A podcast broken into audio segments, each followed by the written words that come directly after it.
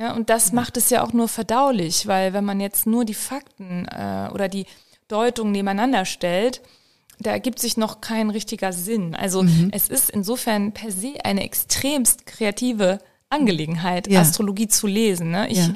habe dann ja auch, wenn ich jemand auch kennenlerne, ne, ich kann dann ja ganz schnell, also du gibst die Geburtsdaten ins Programm ein, das erscheint und ich kann dann in dem Moment kann ich halt sofort dir quasi diese Dinge über dich sagen, ne? Ja. Und dann die Leute sagen, wow, das ist so heftig. Und ich kann das jetzt mit gutem Gewissen sagen, weil das bei 95 Prozent der, der Leute so ist. Insofern ist es okay für mich, das jetzt so zu sagen. Ja. Aber die meisten Leute sagen dann eben, wow, das ist, als ob du mich absolut kennst. Das ist ja unglaublich. Mhm. Herzlich willkommen zum Podcast Code of Creativity. Mein Name ist Annette Schaper. Ich bin Designagentur-Inhaberin, Künstlerin und Keynote-Speaker zum Thema Kreativität. Dieser Podcast will dich inspirieren, dir Mut machen und dir Freude bringen, damit du dein angeborenes kreatives Potenzial voll ausschöpfen kannst. Kreativität ist dein Grundrecht.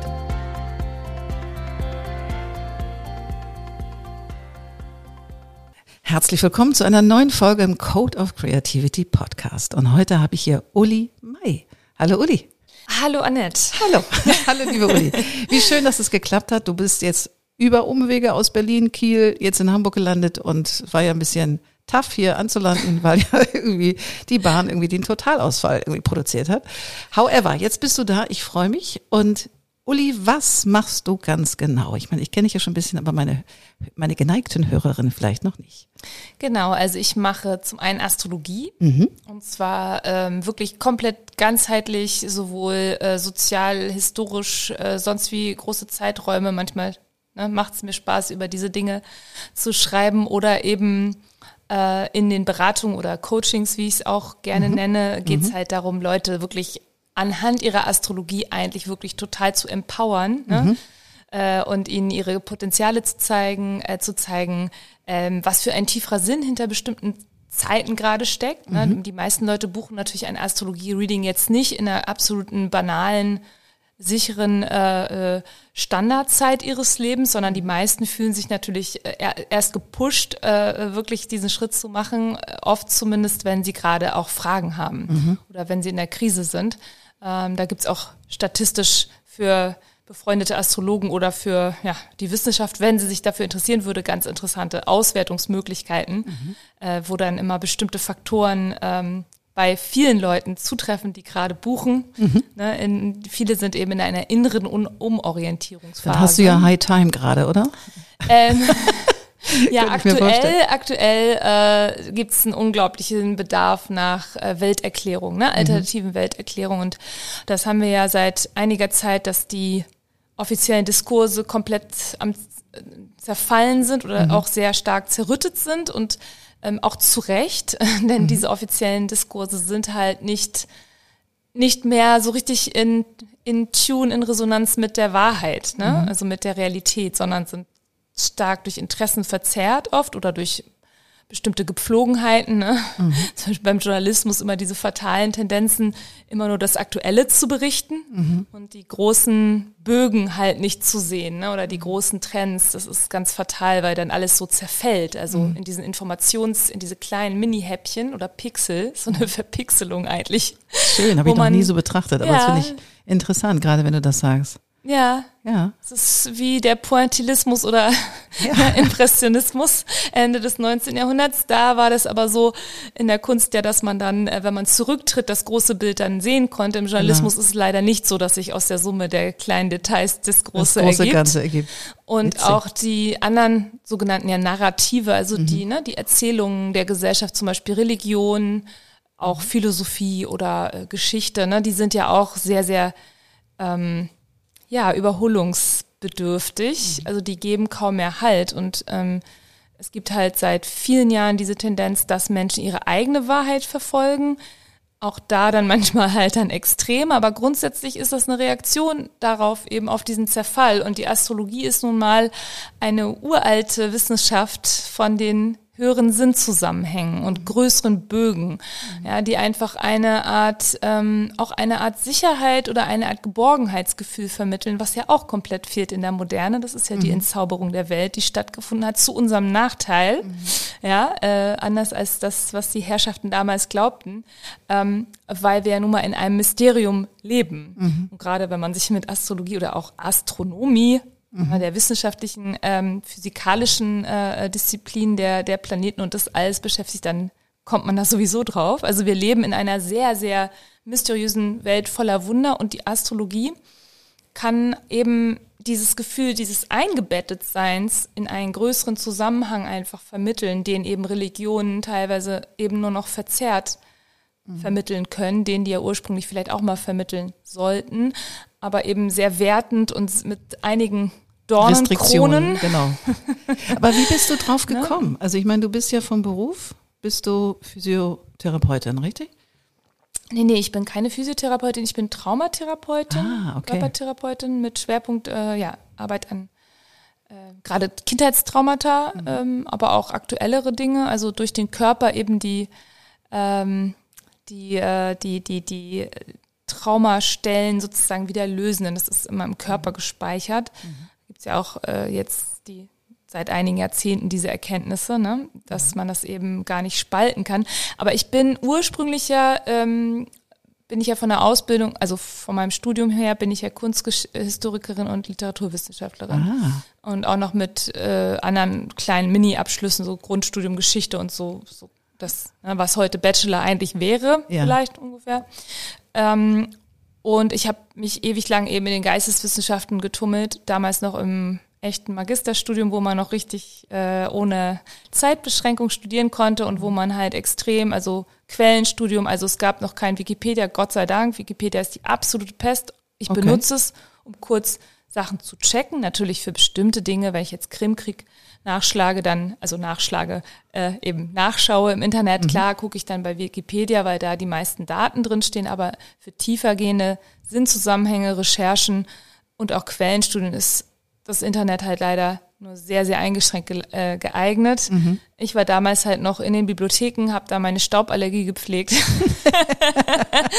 Und teilweise klaustrophobische Anfälle auch in irgendwelchen Stacks da bekommen, in diesen Metall, zwischen diesen Metallregalen und diesen ewigen Nummern, wo man dann ja. umherirrt und irgendwie dann, also ich habe dann manchmal echt ein flaues Gefühl bekommen. Aber die Ausbeute hat sich dann immer gelohnt. Ja. Ne, äh, wirklich in, in Tiefe, äh, wirklich die Originalbücher, also entweder Originalquellen oder eben Abhandlungen in Ja. Buchform, ne, einfach wie man das im Studium eben machen sollte, besonders im Geisteswissenschaftlichen, nämlich da reinzustürzen. Und dann war ich eben auch Kulturjournalistin aha. ne, einige Jahre, ähm, äh, also vor allen Dingen Kunst, im Kunstbereich, das war damals in Berlin zur Zeit dieser Explosion äh, der Galerien, ja, also in den frühen 2000ern oder mittleren 2000ern und dann hatte ich eine Sinnkrise oder eine meiner vielen, ich habe immer so neue Themen, die ich mir dann erschließe, die mir dann irgendwie näher sind. Ich taste mich sozusagen irgendwie an die Wahrheit immer ran und äh, das kam mir dann auf einmal alles viel zu banal vor und wo ich immer versucht habe, dem tiefere Sinne abzugewinnen, Sinnhaftigkeiten, aber das war dann äh, nicht der direkte Weg. Und dann habe ich meine Ausbildung als Körpertherapeutin gemacht und habe dann erstmal gewechselt in den Zweig Vom Geist zum Körper. vom Geist zum Körper. Das ist Mhm. ja auch die Integration, die man erstmal braucht. Und wenn man dann beides zusammen hat und dann kommt man, also für mich ist Astrologie tatsächlich eben ähm,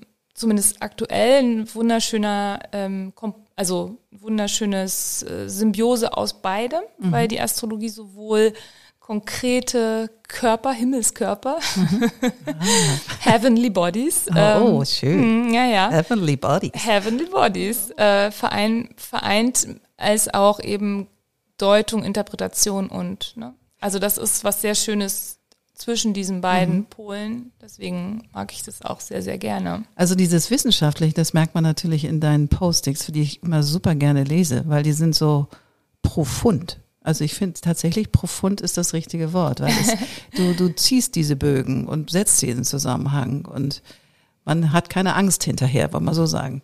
Also Weil manchmal ist es ja auch ein bisschen dramatisch, was du da so sagst, aber du formulierst das irgendwie so formvollendet, dass man das wirklich gut nehmen kann. Danke, ja, und das ist halt die Synthese, die sich aus diesen ganzen verschiedenen mhm. Stücken ergibt. Und wie gesagt, wir brauchen halt dieses, ähm, diese neuen oder alten, mhm. glaube ich, ganzheitlichen Betrachtungsweisen wieder. Mhm. Und deswegen ist es auch so eine Beruhigung dann mhm. immer wieder, mhm. weil also ich bin mittlerweile so weit, also wir sind ja sowieso nicht mehr in der fatalistischen Zeit. Man weiß ja, dass man an sich arbeiten kann. Mhm. Das Schicksal ist jetzt nicht vorherbestimmt, ähm, ne? Ähm, beziehungsweise geht Hand in Hand mit freiem Willen und es ist vielleicht ein Tanz zwischen mhm. schicksalhaften Momenten und Momenten, wo man bewusste Entscheidungen trifft. Aber ähm, ja, ich glaube einfach, ich bin im Moment in einem Prozess eben, wie ich auch im Vorgespräch schon sagte, dass ich da noch mehr, sogar noch mehr Positives reinbringen möchte, weil das wirklich an der Zeit ist, weil einfach die allgemeinen äh, Erzählungen gerade auch zu negativ sind und mhm. zu wenig, ähm, und das ist eben dann mit der Gehirnchemie, ne, die neuere Forschung auch, ne, man weiß halt, wenn man einem Menschen einfach nur bestimmte Fakten vor die Nase setzt oder eine bestimmte, so einen bestimmten düsteren Ausblick, sage ich mhm. jetzt mal, eine Unausweichlichkeit, dann lähmt das eben. Ne? Dann ähm, werden da bestimmte Gehirnareale aktiviert, die eben in einer Art ähm, Erstarrung dann führen oder in, eine, in einen Motivationsverlust. Und das Gegenteil von dem brauchen wir ja. Wir brauchen ja eigentlich trotz aller oder gerade wegen der aktuellen Situation in so vielen Bereichen mhm. diese ähm, diese Aufmunterung, mhm. diese Perspektivenwechsel, immer wieder dahin zu kommen, tatsächlich so platt es klingt, aber es ist eben nicht platt, wenn man es anwendet, die Krise als Chance zu begreifen. Mhm. Also.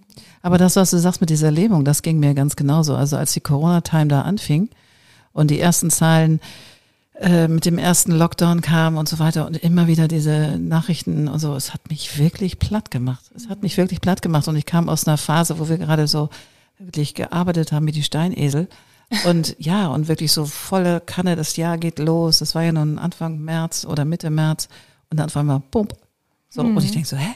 Was ist denn jetzt los? Also das ich, und diese Nachrichten und immer wieder das, immer wieder sich das, irgendwann habe ich dann gestoppt, weil ich dachte so, ich werde verrückt. Also ich muss ja gucken, was macht das mit mir und was mache ich mit mir? Und das ist halt auch das Problem bei dem System des Journalismus. Mhm. Ne? Und äh, diese ständigen Wiederholungen und eben dieses Fixieren auf das Aktuelle. Mhm. Na, das, ist, das ist genau das. Man bekommt dann immer wieder die, die gleiche Information, ne, äh, wiederholt ins, ins, ins Gehirn gepflanzt mhm. und äh, die entfaltet dann halt eine, eine Wirkung. Und man weiß ja ähm, von den Prinzipien der Propaganda, ne, mhm. dass es leider genau so funktioniert, wenn man etwas sehr viel wiederholt. Wie in Russland gerade? Genau, wie, aber wie eigentlich auch überall ja. äh, gerade. Ähm, irgendwann fängt man an, das zu glauben und ich glaube, man fängt an, es zu glauben, weil es halt so ermüdend für unser System ist, mhm. dass man dann aufgibt. Also weil man sich nicht gegen so viel Manipulation oder Lüge im Sinne von nicht Wahrheit, ne, nicht mhm. höhere Wahrheit wehren kann. Mhm. Weil, und das ist auch ein ganz interessantes Phänomen, ähm, wir sind tatsächlich von unserer Hirnchemie eigentlich auf Wahrheit äh, getrimmt. Ach. Also etwas, was wahr ist, was in Alignment, äh, in, in Ausrichtung zu einer Wahrheit ist, setzt eine Belohnung frei, setzt Dopamin, glaube ich, frei. Mhm. Ähm, und deswegen ist ja auch Lügen so anstrengend. Deswegen sind ja auch Narzissten und Psychopathen auch immer tief erschöpft. Mhm weil sie gleichzeitig von ihren Hormonen dann gepusht werden, aber sie sind auf einem Level tief erschöpft, weil sie ständig lügen, mhm. weil sie ja eben äh, nicht in Ausrichtung mit der Wahrheit sind, sondern ihre eigene Bubble, Realitätsbubble mhm. erschaffen. Ne?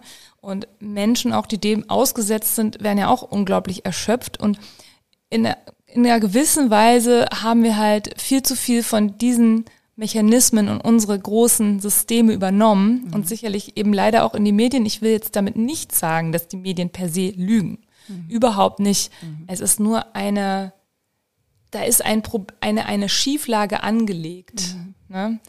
Und die ist jetzt eben explodiert während der Corona-Zeit. Und ja. deswegen haben sich auch so viele Menschen abgewendet von den Medien, von den ne, Medien, wie sie sie kennen und deswegen, also nochmal, ne, das ist halt das Narrativ zerbröckelt. Also die, mhm. der gesellschaftliche Konsens, wie wir was präsentieren, wo wir den Schwerpunkt auch setzen, was wir uns anschauen, unser Fokus gesellschaftlich mhm. ist komplett aus der Balance geraten.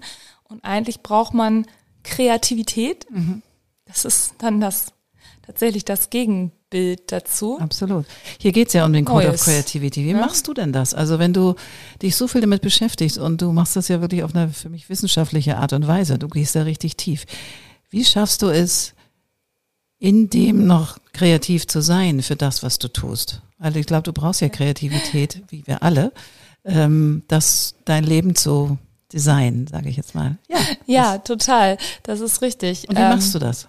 Naja, also sagen wir mal so, es ist eigentlich die Grundvoraussetzung, mhm. ähm, weil ich gehe nicht jetzt streng wissenschaftlich im, in meinem Ansatz vor. Also meine Methodik ist es zwar, dass alles nachweisbar ist, was ich sozusagen schreibe, ist alles ist, ähm, astrologisch belegbar, wenn man das nachgucken jetzt mal will. nachgucken will. Und wenn man das mal jetzt erlaubt, dass es keine exakte Wissenschaft, sondern eine Deutungswissenschaft ist, wenn man da mal ein bisschen jetzt ne, entspannt ist mit dem Thema.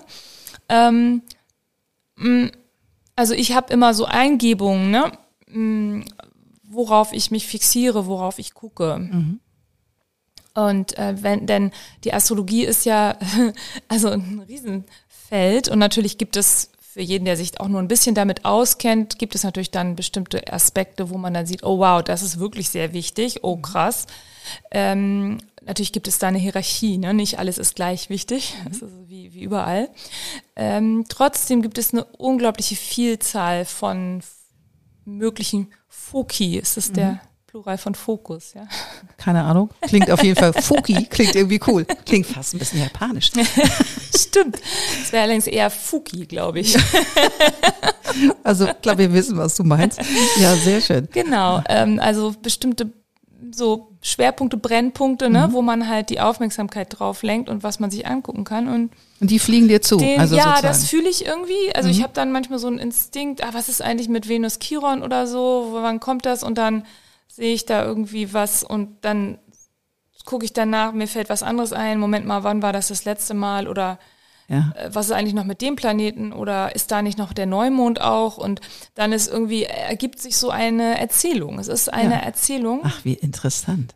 Ja, und das macht es ja auch nur verdaulich, weil wenn man jetzt nur die Fakten äh, oder die Deutung nebeneinander stellt, da ergibt sich noch kein richtiger Sinn. Also mhm. es ist insofern per se eine extremst kreative Angelegenheit, ja. Astrologie zu lesen. Ne? Ich ja. habe dann ja auch, wenn ich jemand auch kennenlerne, ne, ich kann dann ja ganz schnell, also du gibst die Geburtsdaten ins Programm ein, das erscheint und ich kann dann, in dem Moment kann ich halt sofort dir quasi diese Dinge über dich sagen, ne? Ja. Und dann die Leute sagen, wow, das ist so heftig. Und ich kann das jetzt mit gutem Gewissen sagen, weil das bei 95 Prozent der, der Leute so ist. Insofern ist es okay für mich, das jetzt so zu sagen. Ja. Aber die meisten Leute sagen dann eben, wow, das ist, als ob du mich absolut kennst. Das ist ja unglaublich. Mhm.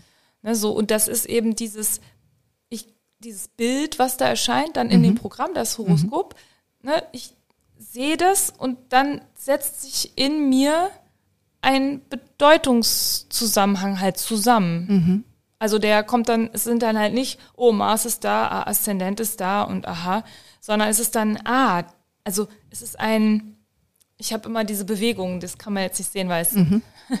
Sieht dynamisch aus. Ja. Es ist irgendwie so, ich fühle das immer so wie, ich mache dann mal so eine Handbewegung, um das zu verdeutlichen, wie so eine Art Welle oder so eine Art ja. Wirbelung, Verwirbelung. Ja. So fühlt sich das für mich an. Das ist auch, wenn ich schreibe, wenn ich in einem bestimmten Flow zumindest bin, jetzt nicht jedes Mal, aber wenn ich da richtig drin bin, habe ich auch das Gefühl, ich, ich mache eine, ich setze ein, Energien da in Bewegung oder ich eine Verwirbelung oder ja. so. Ja, von Wahrheitselementen oder von, keine Ahnung, Sinnhaftigkeit. Ja. Und ähm, insofern, das ist schon, glaube ich, Kreativität, ja, wie man das sozusagen aus der Luft äh, fast schon dann Ja, das zieht. ist ja auch vor allen Dingen immer wieder neu. Ich glaube, ich meine, jeder Mensch, der zu dir mhm. kommt und du machst dann Pop und mhm. dann ist das, könnte ich mir vorstellen, wie so, so ein Kick-Off. Mhm. Wow, was geht denn hier ab? Weißt Total. So? Und ich kann mir vorstellen, das ist für mich, also ich könnte es in, in Bezug setzen,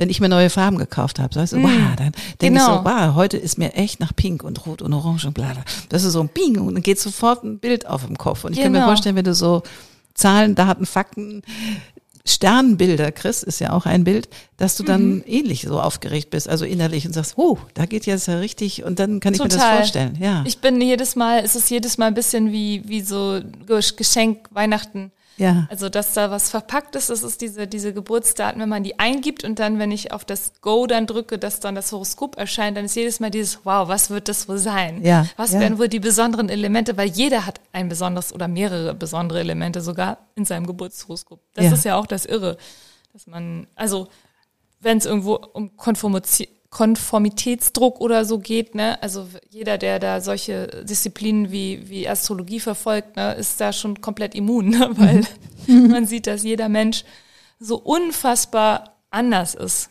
Ja. Jeder auch in seiner Entfaltung seines Seelenpotenzials. Du kannst ja auch theoretisch mit den fortgeschrittenen Planeten, kannst du ja schon bei Geburt eigentlich die wichtigsten Lebensstationen von jemand eigentlich vorhersagen. Über Was sind fortgeschrittene Planeten? Das sind, das ist eine Art, ähm, dein Geburtshoroskop dann ähm, darzustellen, symbolisch, wie es sich über deine Lebenszeit entwickelt. Ah, oder hin soll, sozusagen. Ähm, nee, äh, ich würde dann noch nicht mal so ein Soll reinbringen. Mhm. Ich würde einfach sagen, das ist eine Art eben, wie alles sich über die Zeit entwickelt. Mhm. Ne?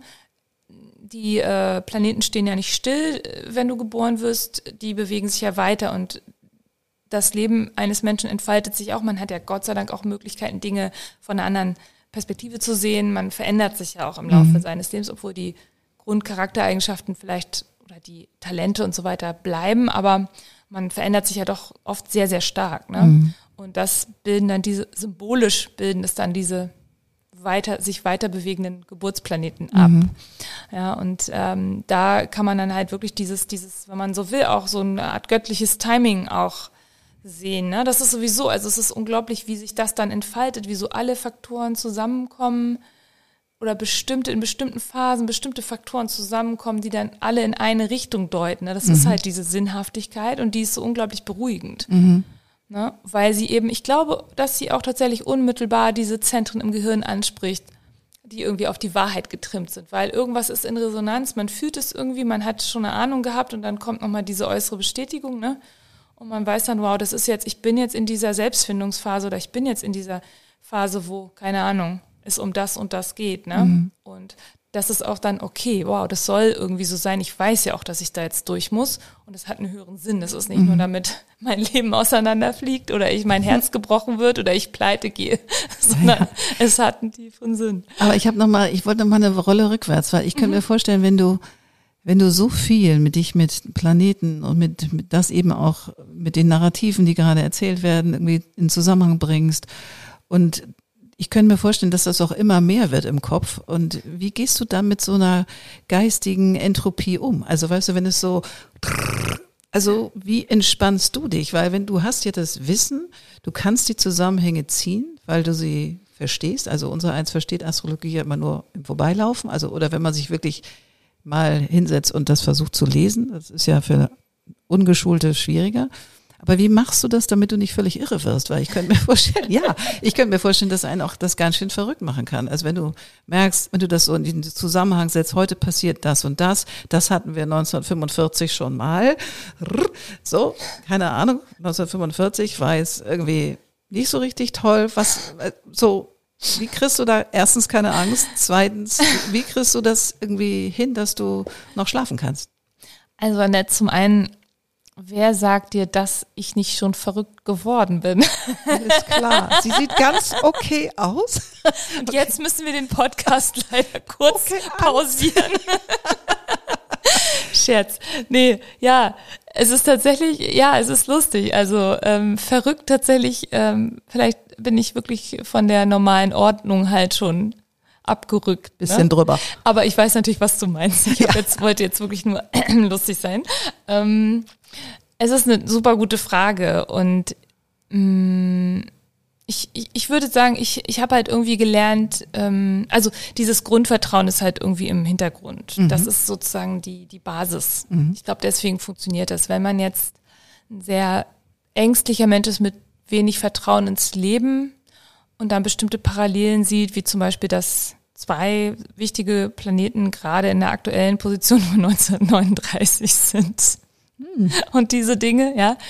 Und wir auf eine Konstellation dann zusteuern, 2024, wie sie das letzte Mal 1941 beim Kriegseintritt der USA ne, mhm. da war und so. Und solche Dinge. Und da gibt's ja noch tausend mehr solche Faktoren, die gerade aktuell sind, aber auch sehr positive Faktoren. Also es gibt alles bunt gemischt mhm. ne? und daraus entsteht ein interessantes Gesamtbild. Aber wenn jetzt, wenn ich jetzt total ängstlich bin und alles auch so literal nehme, so wörtlich nehme, ne, dann mhm. klar, dann würde das irgendwie nicht gehen. Aber dann könnte ich auch sicherlich nicht die Infos an andere Leute weitergeben, weil die Energie dann komplett unangenehm und verzerrt wäre. Mhm was mir in manchen ganz düsteren persönlichen Stimmungen manchmal auch passiert, mhm. aber Gott sei Dank selten. Und ich arbeite da total dran, wenn ich in so einer selber so einer pessimistischen oder traurigen oder frustrierten Stimmung bin, da muss ich aufpassen. Was ja? tust du dann? Ähm, Gehst du in den Körper? Machst du Sport? Machst du Yoga oder meditierst ja, nee, Yoga ist nicht mein Ding, Meditation auch nicht. Mhm. Ähm, ich jetzt aktuell wohne ich ja in der Nähe vom Grunewald, also da kann man dann rausgehen. Mhm. Ähm, ich habe ja, es gibt so eine Reihe von Sachen, ne? Schokolade. Hilft immer. Wie bei Harry Potter, ne? Wenn ja. diese Viecher kommen, diese, die die Seele so einsaugen wollen, diese Dementoren, ne? Danach, äh, also wenn die nur vorbeiziehen, wird man ja schon depressiv. Das ist ja so ein schönes Bild für Depressionen, das äh, Junkie Rowling da gefunden hat. Dann hilft ja tatsächlich Schokolade, ne? Das ist ja da, ne? Er gibt dann Harry ja Schokolade da, der eine Lehrer. Aber Setzt nee, sofort Dopamin frei. Genau, also man, man muss tatsächlich so ein paar Biohacks dann einfach mhm. anwenden, ne? Mhm. Was auch hilft, ist tatsächlich auch ein bisschen aufräumen, ne? wieder in den Flow kommen. Mhm natürlich auch rufe ich dann oft irgendwelche Freundinnen an mhm. oder Menschen, die mir halt nahestehen und quatsche einfach ein bisschen. Mhm. Und äh, um einfach wieder so eine persönliche Verbindung herzustellen, zu merken, hey, so ein Grounding sozusagen. So ein Grounding, ja. ja. Im, da gibt es ja ein ganz starkes Grounding, wenn, wenn einfach Freunde für einen da sind mhm. und man sich da einfach mal anvertrauen kann oder sagen kann, Mann, äh, ich bin gerade irgendwie so, mir geht's gerade, ich bin gerade düster oder ne, ich bin gerade traurig deswegen, ne. Mm, und ansonsten, ja, wie gesagt, ist es auf dieser Basis dieses, meines Weltbildes. Mein Weltbild mhm. ist halt, dass alles der Entwicklung dient. Mhm. Das auch in den Readings. Also das ist halt die für mich die einzig produktive Haltung. Also mhm. es gibt von Castaneda so eine wunderschöne, äh, so ein wunderschönes Zitat, wo Don Juan, sein Lehrer, ihm halt sagt, ähm, der Krieger wählt, was er glaubt. Mhm. Und das ist eben nicht der Narzisst, der in seiner Scheinrealität lebt und auch wählt, was er glaubt, nämlich ich bin irgendwie der Größte oder äh, weiß ich nicht, keine Ahnung, ähm, sondern das trägt der Tatsache Rechnung, dass wir alle sehr stark von unseren Glaubenssätzen gesteuert werden. Die meisten von uns allerdings, wenn man eben nicht bewusst daran arbeitet, von unbewussten Glaubenssätzen, mhm. die man in der Kindheit entwickelt hat und die dann eben bestimmen, ne, wie glücklich man in der Beziehung sein kann, wie weit man als Mensch gehen kann, auch vielleicht wie, wie gut abgesichert man sein kann und all solche Dinge. Und der Krieger, also sprich in dem Sinne der Mensch, der sich der sich in einen Krieg begibt mit der Konditionierung, also mhm. der sagt, nein, ich bin jetzt nicht äh, die Uli hier, die halt von den und den Eltern großgezogen wurde und da zur Schule und da zur Uni und da die, die Erfahrung und alles hat mich irgendwie geprägt und ich bin ein passives Opfer davon, ein Produkt davon, sondern ich gehe gegen negative Elemente meiner Sozialisierung an und ich arbeite daran, ne, mich selber mein Potenzial zu entwickeln, mein mhm. positives Potenzial. Ne? Und dieser Mensch, also ein, ein Krieger, eine Kriegerin, würde dann eben bewusst die Glaubenssätze wählen mhm. und sagen, hey, für mich ist es produktiver, wenn ich wenn ich in Krisen oder wenn ich alles eigentlich, was einem im Leben passiert, als ein Entwicklungspotenzial, ein, eine Öffnung der Seele, ne? Mhm. Eine, manchmal, ich meine, unsere Abwehrmechanismen sind ja wie eine harte Schale, ne? Das sieht man ja auch bei der Körpertherapie, dann, das ist ja dann ganz wörtlich zu nehmen, wie wir alle, mich selbst inkludiert natürlich, entwickeln diese Panzerung ne, im mhm. Körper, ähm, die dann wirklich auch teilweise sehr, sehr hart oder sehr verknorpelt oder sehr gummiartig fest undurchdringlich sind, mhm. die irgendwas schützen halt. Mhm. Ne? Und da muss man eben sozusagen durchkommen. Mhm. Also man muss die, diese, diese harte Schale durchbrechen und das passiert, das Leben versucht es ja auch die ganze Zeit. Das Leben möchte ja, dass wir uns öffnen ihm also und wieder in diesen Tanz treten oder wieder mhm. am Leben wieder partizipieren, dabei sind, uns nicht einschließen in unsere Traumata, in unsere mentalen Düsternisse oder eben Enttäuschung und unsere, unsere, unser Selbstbild, ne?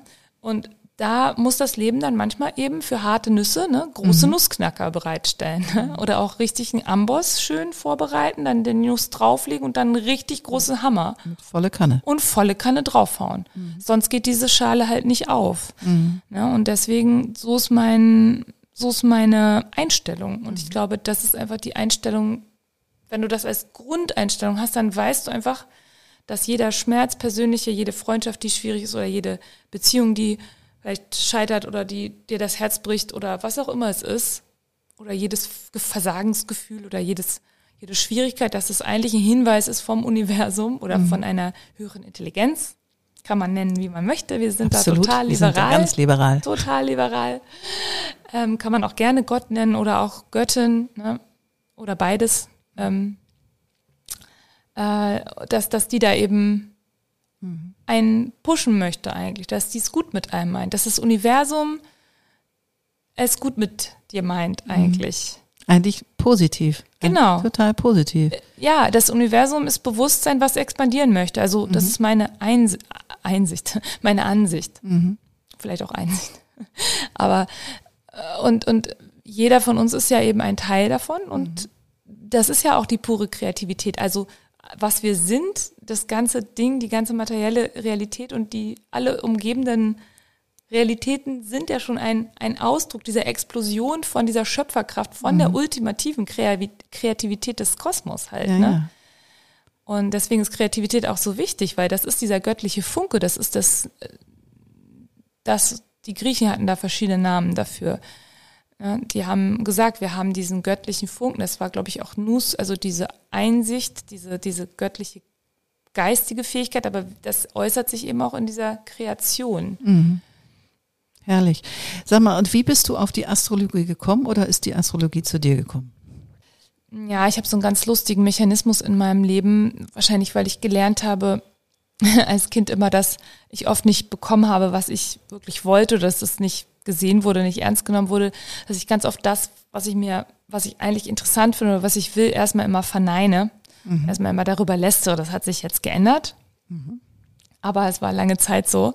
Ich habe zum Beispiel mal auch ganz früher gesagt, ich glaube direkt nach dem Abi war ich mal irgendwie mit noch mit irgendjemand in einem Museum und meinte dann so, Gott, ist das, also ich könnte nie mit so einem Museum und irgendwie solchen Sachen arbeiten. Das ist so langweilig. Dann ein paar Jahre später habe ich dann Kunstgeschichte studiert. Ne? Abgefahren. Also so witzig. Ähm, und naja, äh, genau. Und dieser Mechanismus, der war auch auf die Astrologie anzuwenden. Ne? Denn mhm. ich habe dann immer über Astrologie quasi gelästert. Ne? Mhm.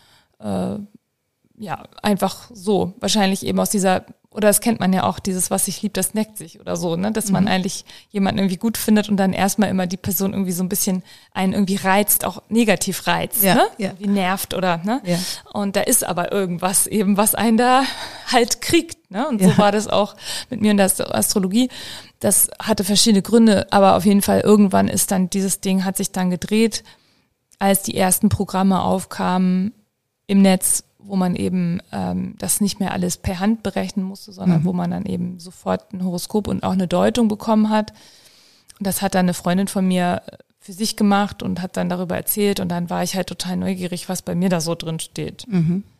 Aber das ist ja, also klar, ich habe so ein Programm auch schon mal gesehen und dann auch die Auswertung, aber verstehen tue ich das nur peripher.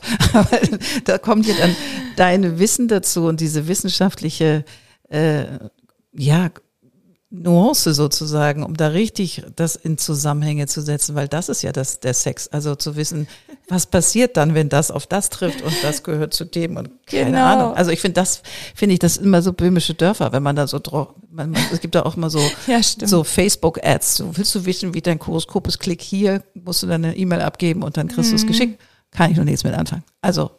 Ja, genau. Also dann kommt ja der eigentliche Ansatz klar, äh, da war da halt meine Neugier geweckt. Bei mir ist es immer, wenn mich etwas wirklich interessiert, dann gehe ich halt richtig tief da rein mhm. und will das dann äh, so schnell wie möglich einfach alles rauskriegen, was da los ist. Mhm. Und das war dann bei der Astrologie auch. Da habe ich mich halt angefangen, dann einfach damit zu beschäftigen, darüber sehr viel zu lesen und sehr viel so vergleichende Studien. Also ich lerne halt immer so, also ich kann auch abstrakte Informationen schon gut aufnehmen, aber so mhm. richtig das tiefere Verständnis, also geht immer irgendwie andersrum, dass ich erstmal an einem konkreten Beispiel die Sachen so äh, abchecke, was die jetzt bedeuten können. Mhm. Und dann habe ich halt sehr viel mit meinem eigenen Horoskop. Das macht natürlich jeder erstmal auch, weil man sich selber am besten kennt, aber dann auch zunehmend mit Horoskopen von Freunden und so gearbeitet und das halt immer so verglichen. Ah ja, das entspricht dem, was ich da wahrnehme. Ah, da, dann ist sie so, aha, das muss dieser Mars da sein, wo sie dann so irgendwie sauer wird, wenn so und so oder mhm. wo sie das dann so will oder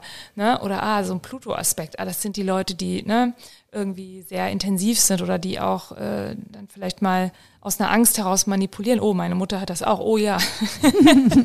Lol. nee, auf jeden Fall.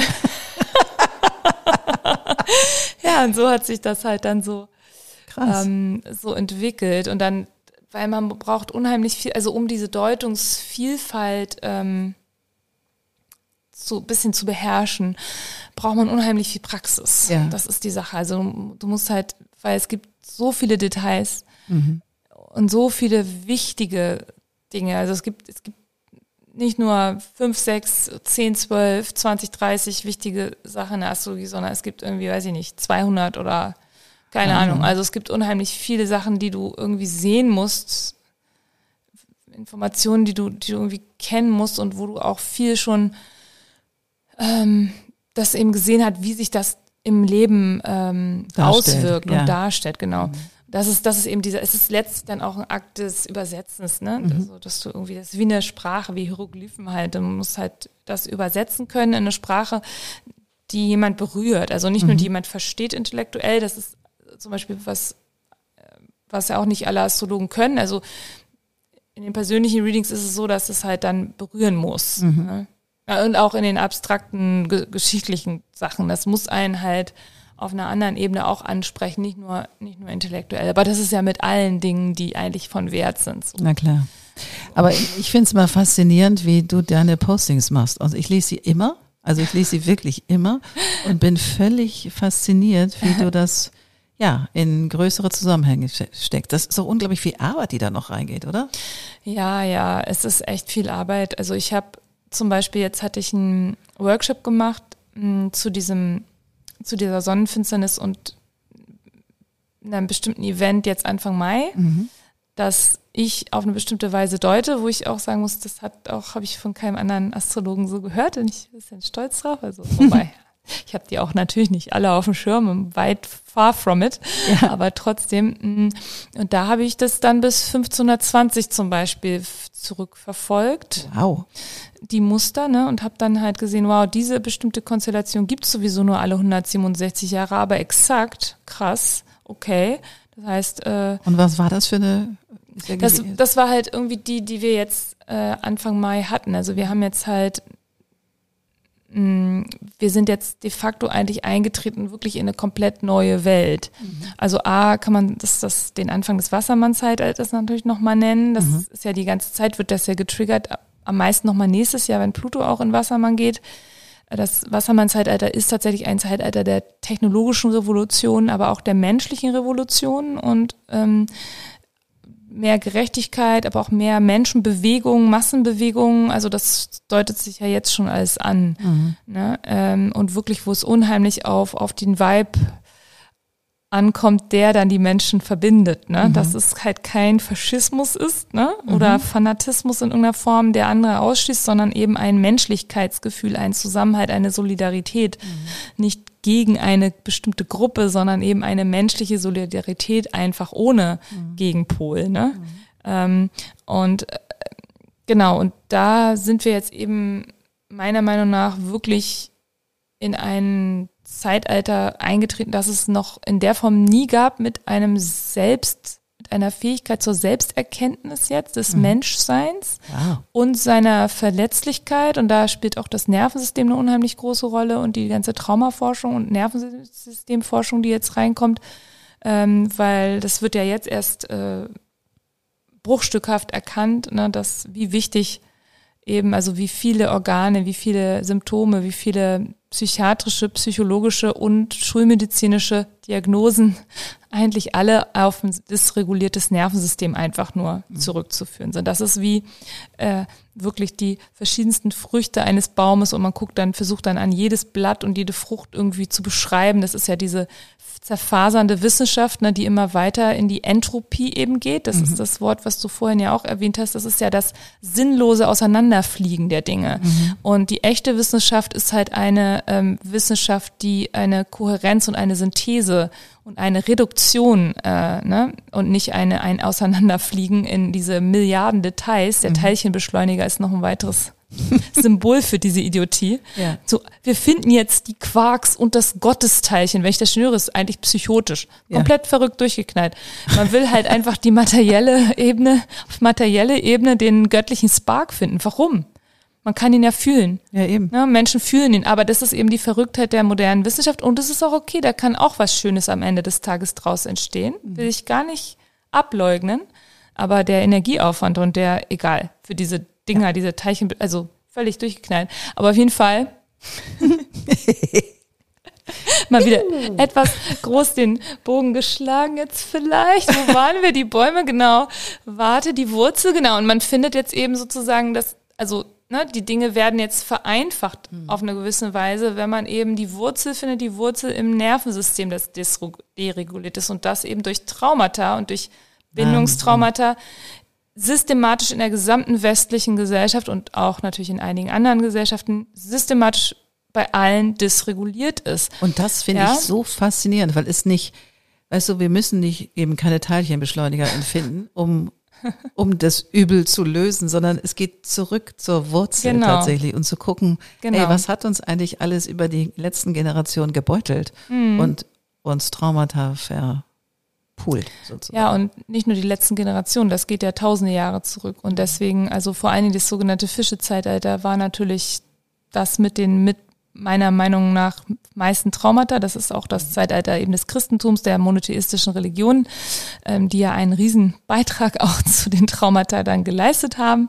Ähm, das sind die letzten 2000 Jahre, äh, was da alles passiert ist und auch wie in Europa zum Beispiel die Zeit des 30-jährigen Krieges zum Beispiel. Ich meine, ist das je aufgearbeitet worden in den Menschen, in den Körpern, was da passiert ist? Natürlich nicht. Mhm. Diese Verwüstungen, dann davor auch der Pest, na, diese ganzen trau extremst traumatischen äh, Dinge mit der Missionierung durch die Kirche, die, der Verlust der, der Verbindung zur Natur, mhm. die Entwurzelung und die Entfremdung von der Natur und vom Körper. Ne? Das sind äh, so tiefgreifende Traumata, aber im menschlichen kollektiven Unbewussten sind auch 2000 Jahre nur ein Wimpernschlag. Es mhm. ist alles nicht lange her, es ist alles sehr frisch in, und jeder Mensch, kleine Mensch, der perfekt geboren wird, gehen wir jetzt mal von den frühkindlichen Sachen vor, Geburtlichen jetzt nicht rein, sondern wir sagen mal, der wird trotzdem perfekt geboren, ja, mit einem perfekt ange eingetunten Nervensystem und wird aber in eine Welt dann eben geboren, die total verzerrt ist und die dann eben bestimmte, es ist wie ein Gerät, ne, wo man bestimmte Sachen eigentlich einschalten muss oder freischalten muss oder erstmal irgendwie, weiß ich nicht, was verkabeln muss und man macht es einfach nicht oder man mhm. verkabelt ständig falsch. Mhm. Na, so sind wir eigentlich in unseren Körpern und in unseren Seelen und haben dann lauter Stories, mhm. die wir uns erzählen und die sind oft gar nicht wahr. Mhm. Ne? Gedächtnis ist auch eine Funktion der Imagination.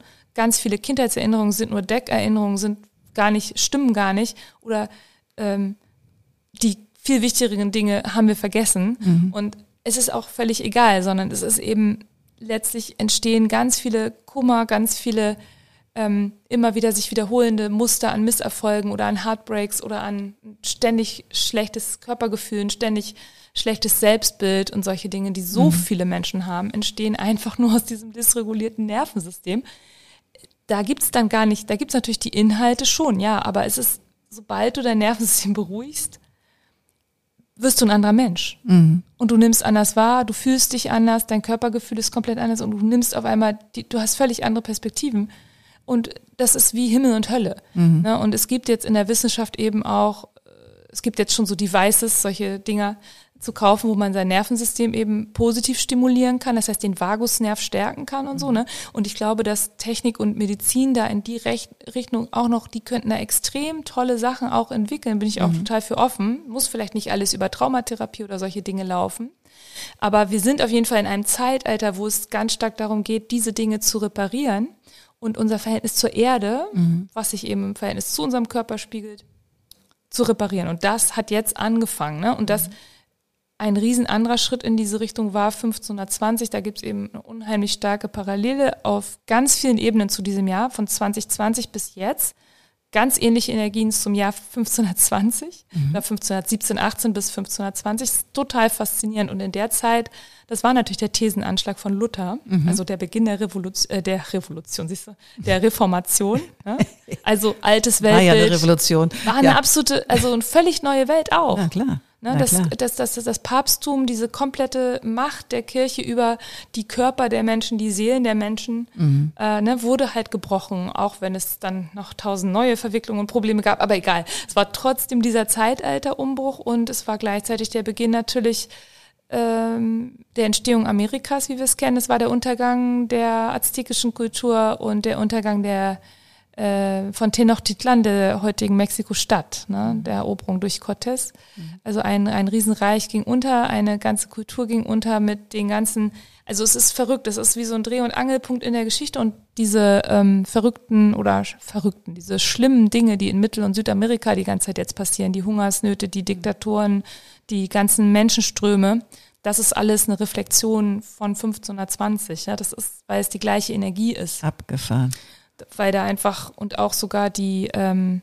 teilweise, dass irgendwelche Indigenen in Brasilien an Covid jetzt im höheren Maße gestorben ist, ist wie ein trauriges Echo der Pocken, Ach, ne, der äh, Ausmerzung der ganz vieler ähm, Ureinwohner in Nordamerika und Südmittelamerika durch die Pocken damals, die die Spanier unter anderem eingeschleppt haben. Ne, und solche Dinge, also das sind ganz irre Muster, aber wir gehen eben nicht in die Vergangenheit. Die Vergangenheit wiederholt sich nicht, sondern wir haben jetzt ein anderes Bewusstsein und wir werden von der Erde selber eben gezwungen, fast schon mhm. oder eben angeschoben, motiviert, wir bekommen es gezeigt, na, dass Mama jetzt irgendwie wieder da ist, mhm. ja, und wirklich auch einen eigenen Willen hat und uns halt gerne ähm, zu ihr zurückholen möchte. Mhm. Denn die Mutter, also Erde liebt ihre Kinder. Es ist nicht so wie in diesen Memes immer, ne, so die Erde äh, ist froh, wenn wir weg sind. Nein, nein, wir sind ein super wichtiger Bestandteil auch für die Erde, aber wir sind halt ein bisschen vom Weg abgekommen. Mhm. Sag mal, und wie, wie regulierst du dein Nervensystem, wenn du am Flattern bist? Also manchmal merkt man das ja gar nicht so, dass das Nervensystem so angespannt ist oder angespannter mhm. wird. Was, was empfiehlst du deinen, deinen Klientinnen und Klienten, die kommen und sagen, hey, irgendwie ist da etwas, was ein bisschen beruhigt werden muss? Ja, da gibt es natürlich verschiedene Methoden. Ne? Also mhm. es gibt, der Vagusnerv verläuft ja zum Beispiel durch die Kehle, deswegen ist jede Form von Singen und Summen natürlich sehr gut. Mhm. Kaltes Wasser ist auch sehr gut, also stimuliert auch den Vagusnerv, also mhm. sprich diesen Entspannungs- und Menschlichkeitsnerv, wo mhm. man wieder in den Körper kommt, statt weg von ihm. Ne? Mhm. Ähm, also auch kaltes Wasser trinken durchaus, also hinten in der Kehle gibt es einen Punkt, der dann auch stimuliert wird durch das kalte Wasser. Das haben die früher äh, gemacht bei irgendwelchen Urvölkern, dass sie, dass sie an kalten Quellen dann getrunken haben, um mhm. auch, oder bevor sie dann bestimmte mediumistische Dinge gesehen haben, haben sie erstmal den, den Vagusnerv stimuliert auch. Mhm. Ne? Das ist auch sehr interessant. Also man wird eben offener für die Welt ne? mhm. ne? und mhm. äh, offener für die Wahrheit auf eine Weise. Man wird einfach connected ne? dann mhm. einge, eingestöpselt, wie dieser äh, bei Pandora, auf dem Planeten Pandora, ne, von mhm. Avatar, dem ja. James Cameron genau. äh, Film, den ja bestimmt viele äh, kennen und als Referenz kennen. Da ist es ja symbolisch dargestellt mit diesem, mit diesem mit diesem Stecker, den die da mhm. in ihrem Schwanz haben, wo mhm. sie sich mit den Drachen sowohl verbinden können, als auch eigentlich dann mit diesem Weltbaum. Mhm. Das ist ja das Nervensystem dann der Welt, in das du dich mhm. dann einplaggen kannst quasi. Und mhm. beim Menschen, wir haben das auch, zwar nicht irgendwo an einem Schwanz oder an irgendeinem anderen Körperteil, aber ähm, wir haben das einfach ne, in uns, unser mhm. Nervensystem, wenn das in Tune ist, dann nehmen wir die Welt wahr und schwingen mit der Welt und ähm, genau, Bewegung, Tanz ist auch sehr gut. Ne? Ähm, natürlich auch Erdung manchmal geht auch ganz einfach, simpel manchmal mit, ich esse manchmal dann so Kartoffeln und so. Mhm, mh. Das erdet mich zum Beispiel total. Aber wenn es, es kommt auf die auf den Grad der Aktivierung an. Ne? Wenn man in einer extrem gestressten Phase ist oder in einer sehr krisenhaften Phase oder traumatische Erlebnisse jetzt hatte, selber einen Unfall, man macht sich Sorgen um Eltern oder Kinder oder Partner oder ist in einer Trennung oder hat sehr starke finanzielle Sorgen oder reagiert einfach sehr stark auf mhm. irgendein anderes Thema. Das ist ja auch subjektiv, das muss ja nicht immer so ein ja. Bilderbuchthema sein, ja. Mhm. Ähm, dann kann es halt nötig sein, das tatsächlich mit einer Therapie dann auch zu machen, mhm. wo man dann über den Körper oder bei Somatic Experiencing, was zum Beispiel, wenn die Person gut qualifiziert ist, das ist auch eine fantastische Therapieform, wo man dann eben angeleitet wird, die Selbstwahrnehmung. Mhm. Das ist die, diese Introspektion, die dann eben auch äh, sonst verzerrt ist, also wie man selber sich von innen wahrnimmt, ne? Und wo man sich auch regulieren kann zu mehr Sicherheit und Entspannung, mhm. dass man dann mit solchen Methoden arbeitet. Also dass man dann einfach jemand auch braucht, dass man das nicht alleine schafft. Wenn das kleinere Momente oder Dysregulierung sind dann, ja, oder auch Waldspaziergänge, natürlich, meine Barfußlaufen jetzt im Sommer, Hände in die Erde, dieser äh, Ionenaustausch, ne, mhm. ne, der ja auch jetzt bewiesen wurde, also wissenschaftlich bewiesen. Das ist auch noch ein Feld des mhm. neuen Zeitalters. Nervensystem ist da äh, ganz gute äh, auch in Tune damit, dass man auch das Elektrische, ne, die Elektromagnetik und so, auch des Herzens. Man weiß ja auch, dass das Herz dieses große elektromagnetische Feld hat, dass man auch voneinander wahrnimmt. Ne? Mhm. Ähm, oder dass ähm, es gibt ja auch das Electric Universe, die Theorie, ne, dass wir eigentlich in einem elektromagnetischen Universum und, uns befinden und auf einer Welle, dass alles in diesen elektromagnetischen Wellen reitet, tatsächlich wie ein Ozean mit Wellen. Wow. Und ich glaube, dass es stimmt. Okay. Und man weiß ja auch, dass ähm, zum Beispiel Sexualität, ne, was zum Beispiel das Problem ist, wenn man, ich bin jetzt ein bisschen explicit, aber wenn eine Frau trocken ist, ne, ja. dann kann sozusagen ja nicht diese Elektromagnetik sich entfalten. Ja. Und das Nervensystem wird dann eben erst angesprochen durch diesen Gleitfilm. Also das Leben ist sozusagen und auch der Uterus, ne, all diese Membrane, all das, was in diesen Alien-Filmen dann immer so als Spooky der Horror. ja. ja. genau, das ist ja unsere Entfremdung. Ja. das ist ja dieses antrainierte Angst und Ekel vom Leben. Ja. Ne? Eine Geburt ist eklig und traumatisierend und eklig. Und wenn ich jetzt das von einem Tier irgendwie sehe, das ist auch, oh Gott, ist das eklig. Und äh, ne? Ja, es ist eine Grundvoraussetzung des Lebens. Wir sind organische Mechanismen. Wir sind Gott sei Dank keine Roboter oder sind halt aus irgendwelchen Metallteilen oder Plastikteilen zusammengesetzt, die ja ganz steril und appetitlich immer sind. Haha.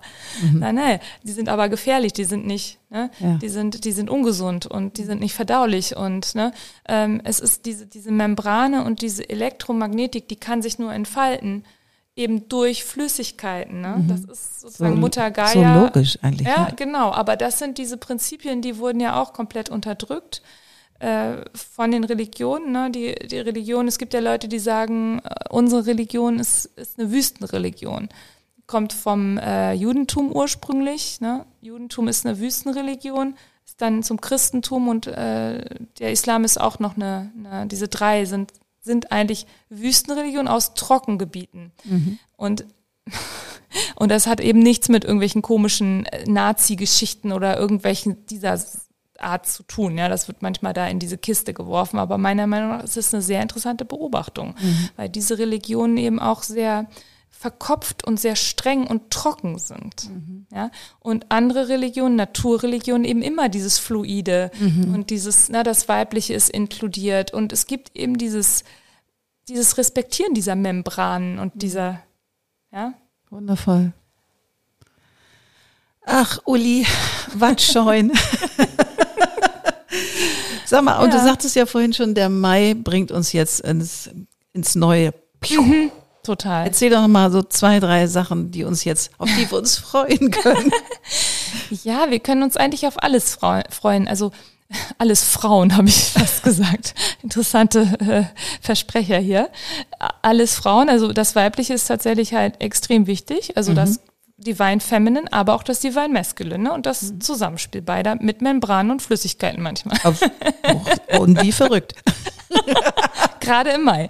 Ja, gerade ja. im Mai. Ähm, nee, und ähm, äh, tatsächlich ist es lustig, muss ich nur kurz als Zeitnot. Äh, ich habe gerade im, im Bus mit einem alten Freund von mir gesprochen, für den ich mit seiner neuen Freundin ein Partnerhoroskop gemacht hatte und der mir jetzt erzählt hatte, dass sie im fünften Monat schwanger ist. Und ähm, äh, dass er mir dann auch äh, den Zeitpunkt der Zeugung mal gerne schicken kann, weil er das ja, die das genau wissen. Und ich so, yes. Sehr spannend, mach mal. Damit habe ich mich noch nicht beschäftigt, aber so viel zum Mai. Ähm, genau. Also nee, der Mai ist tatsächlich unglaublich ereignisreich, ähm, weil wir haben jetzt erstmal am Wochenende, jetzt, ich weiß nicht, wann du das jetzt sendest. Also, Nächstes Wochenende. Genau, also jetzt am Heute ist der 14. 14. 15. haben wir eine mhm. ganz starke Betonung bis in den 16. rein nochmal von Themen von Heilung eigentlich, von Selbstwert, gerade für Frauen, Heilung mhm. für Beziehungen, aber auch alte Wunden, die eben hochkommen können, aber unglaubliches Heilungspotenzial gleichzeitig und Selbsterkenntnis. Ja, mhm. und irgendwie, aber das, wie gesagt, das wird, wenn ihr euch zurückerinnert, dann jetzt letztes Wochenende, da ist bestimmt um diesen Zeitraum um, um und bei irgendwas total getriggert worden. Entweder nochmal eine alte Wunde aufgerissen oder eben eine, irgendeine Heilung passiert. So. Auch. Mhm. ich auch. Also das ist, ähm, das ist total wirkmächtig. Das ist ganz, ganz stark. Und dieser Aspekt, da könnt ihr euch auch mal drauf freuen. Der wird dann am äh, im nächsten März einen absoluten unglaublichen Abschluss finden, wo das alles Sinn macht, noch mehr Sinn mhm. macht, was jetzt passiert ist und eine große Heilung möglich ist, ja. So. Und dann haben wir natürlich am 16. eine Mondfinsternis. Wir mhm. haben halt im Moment die Achse Stier-Skorpion extrem betont. Wir sollen sozusagen kollektiv zu Stier, mhm. Zum Selbstwert, zum Körper, also all diese Eigenschaften Grounded. eigentlich dieses neuen ja. mhm. Lebens- oder neuen Zeitalters, genau, Natur, Grounded Körper und trotzdem auch eben Nervensystem und all diese ganze Lebendigkeit, dieses ganze Wunderschöne und wir sollen weg vom vom Drama und von zu viel geteilten Ressourcen, von alten Verstrickungen, auch finanziell, auch, äh, auch emotional. Mhm ja, wo man noch irgendwie drin hängt und immer wieder leidet und immer wieder das so ist, als ob man so ein kleines Giftbecherchen bekommt von jemand oder jemand anders, das auch dann wieder rüberschiebt. Das ist ja dann meistens auch noch so goes both ways. Und diese ganze Art von Verstrickung, auch so eine Art karmische, dass man das Gefühl hat, so, wow, mit dieser Person, ne, ist irgendwie sowas, da ist sowas Schweres oder da ist oder ich, ich habe Schuldgefühle, die da immer getriggert werden oder die ich mache der anderen Person Schuldgefühle. Ich meine, wir sind auch alle keine Engel, ja. Man hat immer, ähm, wenn man wirklich in die Eigenverantwortung geht, dann gibt's immer beide Seiten. Beide Seiten und der eine macht es vielleicht fieser als der andere und der, ne, man selber meint es vielleicht nicht so oder wie auch immer, man, man macht es aber trotzdem und es ist trotzdem dann keine Entschuldigung. Ja, also einfach damit aufzuhören, von sowas wegzugehen und eben in diese, auch in diese mögliche neue Fülle, in wirklich schöne Farben, äh, Pfingstrosen, ne? genau, genau äh, Maigrün, Erde anbauen, einfach nur genießen, im Gras liegen, zu sehen, hey, wir sind selber ein Körper hier in der Natur. Wir haben diesen Earthly Body, dann gibt's die Heavenly Bodies. Ne? Mhm. Und da gibt's ein, zwei Zwiegesprächen, Zweiklang äh, oder Dreiklang, Vierklang, ähm, hundertfachen äh, Klang, ne, wenn man sich eintunt mit, mit, mit dem größeren System. Da sollen wir eigentlich hin, aber diese Mondfinsternis am Montag, die hat es schon auch in sich, weil die kann nochmal ganz stark auch Wertesysteme erschüttern. Ähm, da kann auch, ähm, sowieso gibt's ein Phänomen, das hatte ich ganz kurz mal in einem Live erwähnt, aber sonst, sonst nicht, was ich immer noch super spannend finde, dass wir jetzt theoretisch auch wieder in so einem Zyklus wären, wo irgendwas, also die Zeit jetzt hat auch eine Gemeinsamkeit mit Mai 1974 und mit Mai 1998. Ja, das sind 24 Jahresschritte. Jetzt sind wir Mai 2022. Mai 74 war in Indiens erster Atomtest, die Operation Smiling Buddha, haben sie das makabrerweise genannt. Ekelhaft. Äh, es ist der Wahnsinn und im Mai 1998 gab es den zweiten indischen Atomtest. Der, dazwischen gab es keinen, der hieß Operation Shakti. Okay. Ja, äh, das ist ja die weibliche Schöpferkraft, das ist ja, ja die, ja. ne? Äh, also auch wieder diese völlig äh, durchgeknallten ähm, Benennungen, aber trotzdem irgendwie interessant, weil wir wären jetzt in einem Dreischritt, also es kann natürlich auch Zufall sein, aber das war eben die gleiche Konstellation, die gleiche Jupiter-Position, die gleiche Sonnen-Mond-Position fast. Und der 98 fand genau am Tag des Vesak-Fests statt, also der Erleuchtung Buddhas. Das ist immer der Vollmond in Skorpion, der im April oder im Mai stattfindet jedes Jahr. Genau an dem Tag, der auch in Indien natürlich ein hoher Feiertag ist, haben sie also diesen Atomtest vor 24 Jahren gemacht. morgen ist, nee, Montag, der 16. ist auch wieder Wesak Festival. Diesmal ist es eine Mondfinsternis. Also x-mal so stark. Ähm, keine Ahnung, ob da irgendwas mit Atom irgendwo rüberkommt oder nicht. Bitte ich, nicht. Ich fand es auf jeden Fall den Wahnsinn, nur so als kleine Side-Note, aber sowas entdeckt man dann eben auch, also als Beispiel ja. auch, was du dann irgendwie mal entdeckst, dann ja. siehst du dieses Muster und denkst so, ach du Jemini. Ja, ja. Aber das Interessante ist, dass da eben auch eine Message ja drin ist, weil die Message ist ja eigentlich in den Namen, ja. ja. Smiling Buddha und Shakti. Ich meine, das sind ja eigentlich total positive Namen und vielleicht wird ja diesen Mai tatsächlich eine Love Bomb auch gezündet und das glaube ich auch. Ja. Ich glaube, dass kollektiv gleichzeitig eine unglaubliche Bewusstseinsveränderung, Menschlichkeits, ähm, gerade durch diese individuellen Verwundungen, dass man die spürt, dass man die mehr heilen kann, dass man mehr Verantwortung übernimmt, dass man in so eine mehr Menschlichkeit reinwächst, weil das ist total angesagt gerade. Können wir wirklich dieses neue Zeitalter mal ein bisschen schöner gestalten mhm. als das zurückliegende? Es hatte auch seine schönen Momente, ja. Ich will es nicht, äh, jetzt nicht schlecht über das Fischezeitalter sprechen, aber es hatte doch auch ziemlich viele krasse Themen und ich glaube, wir können das kollektiv mittlerweile jetzt besser. Also wir sind, glaube ich, so weit und wir werden halt sehr stark angestoßen werden. Mhm. Sehr, sehr stark angestoßen. Es gibt auch noch eine gleichzeitige, noch eine Rück, es gibt ganz viele Echos, ne? Ein Echo ist der Mai 68. Das war ja einer der Höhepunkte der Protestbewegung, aber auch der Summer of Love in San Francisco. Also, ne? Super spannend. Also es ist halt es ist eine Echo Chamber. Es ist wirklich gerade ein unheimlich starker Resonanzraum von allem. Da mischt sich Vergangenheit und Zukunft und wir sind in der Gegenwart und balancieren das irgendwie aus. Und wenn wir das schaffen, da mehr in die Zukunft zu gehen, dann ja. Und die Aktivierung dieser Kräfte, die ist besonders stark eben bis 2024. Wundervoll. Ja, mit einem mhm. ganz tollen Schwerpunkt auch nächstes, nächsten Mai am 5.5. Da gibt's auch äh, wieder eine Mondfinsternis. Ähm, also 5.5. ist außerdem eben Beltane. Das ist halt einfach unglaublich direkt auf Uranus. Es gibt nochmal jetzt am 16. November, nee, am 8. November gibt's auch eine unglaublich starke Mondfinsternis. Also das sind so, das sind so Fanale, die uns so in diese neue Bewusstseinsebene katapultieren werden. Und entweder werden wir halt katapultiert äh, sozusagen gegen unseren Willen, ne? so bei Asterix irgendwie aufs, auf den Stein oben gelegt als Legionär, ne? Ja. Dann, dann so. Und tschüss. Und tschüss. Oder wir, wir sind halt, wir sind halt ready und wir sind halt die, die Astronauten oder Terranauten, ne? Ja. Die dann halt äh, sich, sich bewusst katapultieren lassen. Ne? Herrlich. Liebe Uli, das ist, wir zünden die Love Bomb. Ich bin für die Love Bomb. Absolut, ich auch. Und ich freue mich sehr, dass du hier warst. Es war mir eine Riesenfreude, viel Spark und viel, ach, ich höre dir einfach unglaublich gerne zu, weil es so für mich so profund ist tatsächlich. Ich habe es eingangs schon gesagt, ich finde es immer noch und ja, ich freue mich. Vielen, vielen Dank, dass du hier warst. Ich danke dir auch, lieber Annette. Und dann auch ganz bald. Ja. Ciao. Ciao. Wunderbar, das war wieder eine neue Folge vom Code of Creativity Podcast. Sehr gerne würde ich auch mit dir in Kontakt treten, wie deine Kreativität ist und wie ich dich auf deinem Weg unterstützen kann. Meine E-Mail findest du in den Show Notes oder du schreibst mir eine Nachricht auf Instagram annette-sharper-coc. Bis bald.